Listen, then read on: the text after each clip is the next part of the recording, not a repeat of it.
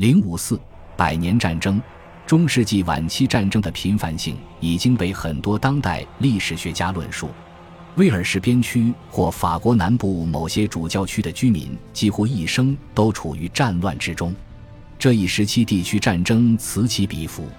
在德意志很多地区，封建贵族或者城市派系之间的私战极其普遍，他们甚至有正式的机构来规范私战。这种频繁的私战逐渐不可避免地走向失控，而与此同时，在法国南部很多地区，私人派系之间爆发了持续的争斗。这些争斗通常表现为骑兵劫掠，往往是一个贵族家庭及其追随者针对另一家族发动的。这其中最明显和最持久的私战，就是西南部的富瓦和阿尔马涅克两个家族之间的冲突和对抗。双方的对抗从一千二百九十年一直持续到十五世纪下半期。但是这些私战在欧洲北部大部分贵族中间并不会持续很长时间，无论是十四世纪英格兰的乡绅集团，还是政治权力十分分散且长期不和的地区，这其中一些冲突表现出更加普遍的意义。十四世纪九十年代，阿尔马涅克奥尔良家族与勃艮第家族之间的冲突，或者英格兰的约克和兰开斯特家族之间的巨大冲突。都将私战上升到了国家政治的层面，甚至不怎么重要地区的事务也可能发展成普遍的战争，如法国西南部省份阿让奈的和平遭到破坏，导致了1324至1325年英法之间的战争。历史学家不可避免地专注于这一时期大规模的民族冲突，最重要的就是英国和法国1337至1453年之间的百年战争。某种程度上说，这场战争是自诺曼和安茹王朝以来两个王国之间长期冲突的一部分，这是英国国王在欧洲大陆持有封地造成的结果。到一千二百五十九年，英国国王亨利三世事实上在法国只持有阿基坦公爵领。同年，他在和法国国王签署的《巴黎条约》中正式确定了这种状况，并且他成为法国国王的封臣，向法国国王效忠。这代表着他们正式承认，安茹帝国现在比起十二世纪时的盛况已经大大缩水。有人认为这些条约只会引发战争。如果一个统治者自己就是国王的话，他怎么能够因为他在大陆的领地而成为另一个国王的封臣呢？然而，这个问题并非不能通过和平方式解决，并且双方都曾做出不同程度的努力避免战争。尽管一二九四至一二九八年和一三二四至一三二五年双方两次爆发了短时间的冲突，但是英法之间为了处理好他们的关系，发展出了一套临时的共存方式。双方统治家族进行联姻，时刻准备以司法和外交方式解决冲突，以及卡佩王朝的国王们就应王位于法国西南部领地的效忠方式做出妥协的良好意愿。卡佩王朝的几任国王非常希望解决这些问题。尽管一千二百九十四年美男子腓力和英格兰的爱德华一世因加斯科涅和航海问题进行了一场战争，但是他仍然在一千三百零三年与英格兰联姻，使双方达成和解。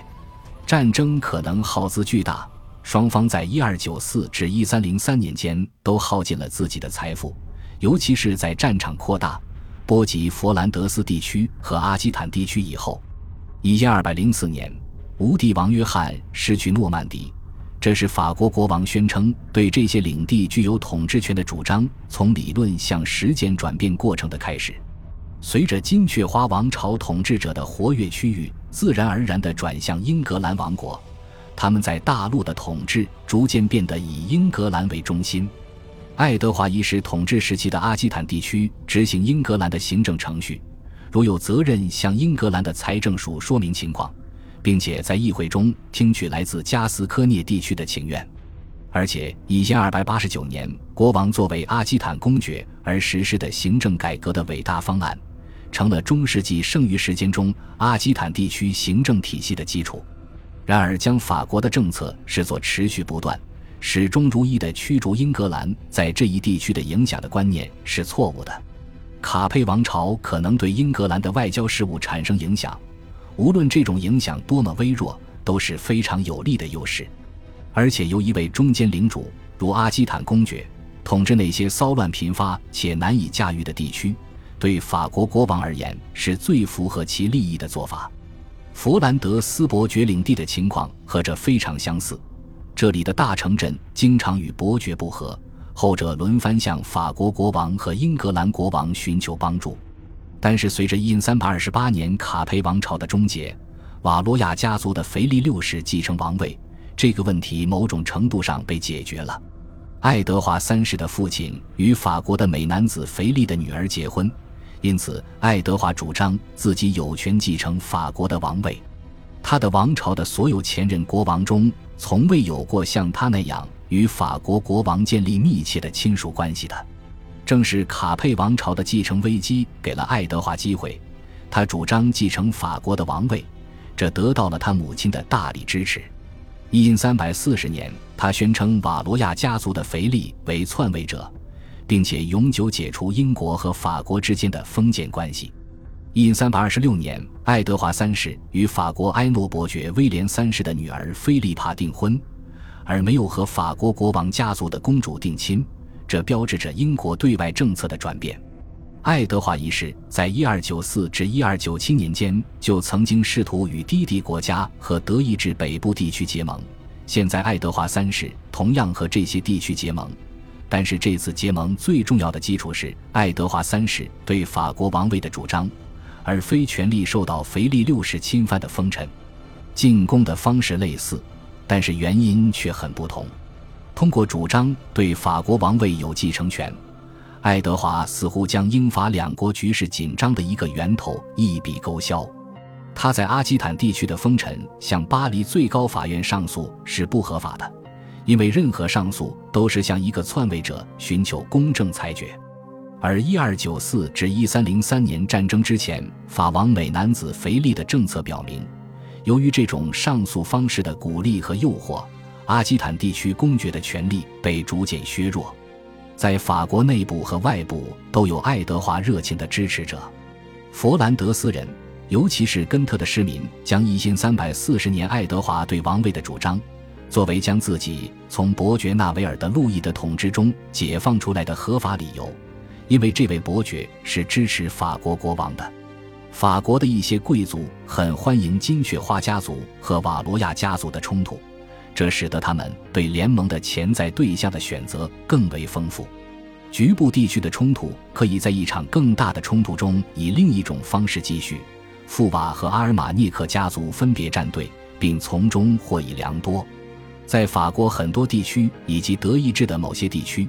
十四世纪是雇佣军集团和强盗式贵族横行的年代。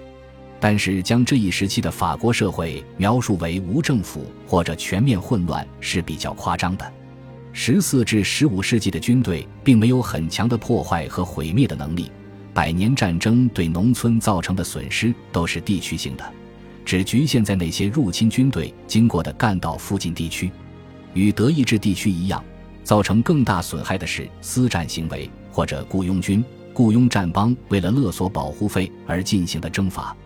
他们是这些地区居民的实际掠夺者。英法两国之间达成的和平给一些地区造成毁灭性影响。英法布列塔尼加莱条约签订之后，解散了一些军队，大量失业的雇佣兵被释放到农村地区。对西班牙和意大利的远征部分的解决了这一问题，但是军队的抢劫行为到十五世纪发展为盗匪问题。这一问题直到一四四十八年，法国国王查理七世建立常备军才得以有效解决。即便到了这一时期，国王发现他仍然不是国家中唯一供养且保持军队的人。贵族集团使得国王要彻底控制武装贵族仍旧非常困难。中世纪晚期王权最为强大的国家也无法解决这个问题，将战火蔓延到国外。尤其是一因四百九四年查理八世远征意大利的行动，是最有助于法国的贵族及其军队将法国国王视作首要的效忠对象的手段。瓦罗亚王朝在一因四百五十三年对英国的战争中节节胜利。十五世纪，英王亨利五世发动的一场掠夺战争，使英格兰征服并且占领了一片地区，但是以英国的国力无法彻底控制这些地区。爱德华三世的战争都是短时间的掠夺战争。十四世纪英格兰征服的唯一战略要地是伊因三百四十七年占领的加莱城及周边地区。伊因四百一十七年，亨利五世的第二次诺曼战役标志着战争进入了一个新的且更具野心的阶段。亨利不仅要征服并控制诺曼底，更要控制整个法国。他还要使查理屈服，后者自称为王太子。一因四百一十八年后流亡到了布尔日。但事实证明，英格兰的兰开斯特家族及其法国勃艮第盟友并没有足够的实力完成这一伟业。财政破产可以很大程度上解释兰开斯特家族最终失败的原因。在圣女贞德成功夺回兰斯之后，一因四百二十九年，查理七世于此地加冕，并且受高为法国真正的国王，由此瓦罗亚家族获得了道德上的制高点。这一点和勃艮第的好人腓力于因四百三十五年背叛英格兰一样，在任何分析英国失败原因的时候，都应当被优先考虑。但是法国恢复的速度是缓慢的。一因四百三十一年，贞德在鲁昂被处决，在这之后二十二年，法国才收回了英格兰在法国的最后一块领土。阿基坦地区拒斥法国的主权，人们害怕法国的各种苛捐杂税、帮助金。通行税和盐税等，这些正是查理七世得以收复诺曼底和阿基坦地区的手段。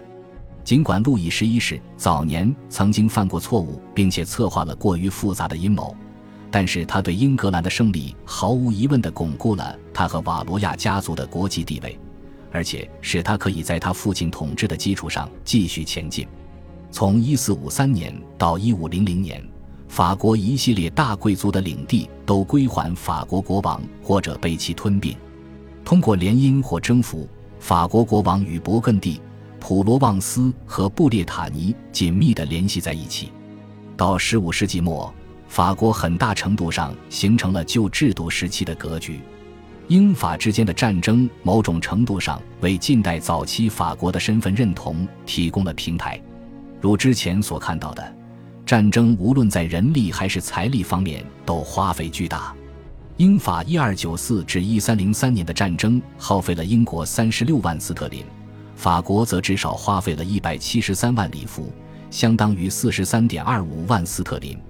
通货膨胀和货币贬值的时期经常和最激烈的战役重合，如一八零至一二二零年困扰英国金雀花王朝的恶性通货膨胀。或者一二九零至一三一零年困扰英法两国的严重的货币贬值问题，军事花费包括装备、防御工事、战马、武器和后勤供给，在这一时期迅速增长。十五世纪将一支军队投入战场或者参与围城，其花费比之前一个世纪大大增加。甲胄的改进、城堡的建造以及火器和火炮的出现，是造成军事花费迅速增加的主要原因。一因四百七十年，法国的路易十一的预算为一百八十五点四万里弗，其中传统陆军和火炮的花费就占到了九十二点八万里弗，而据估测，他父亲在这方面的花销只有这个数字的一半而已。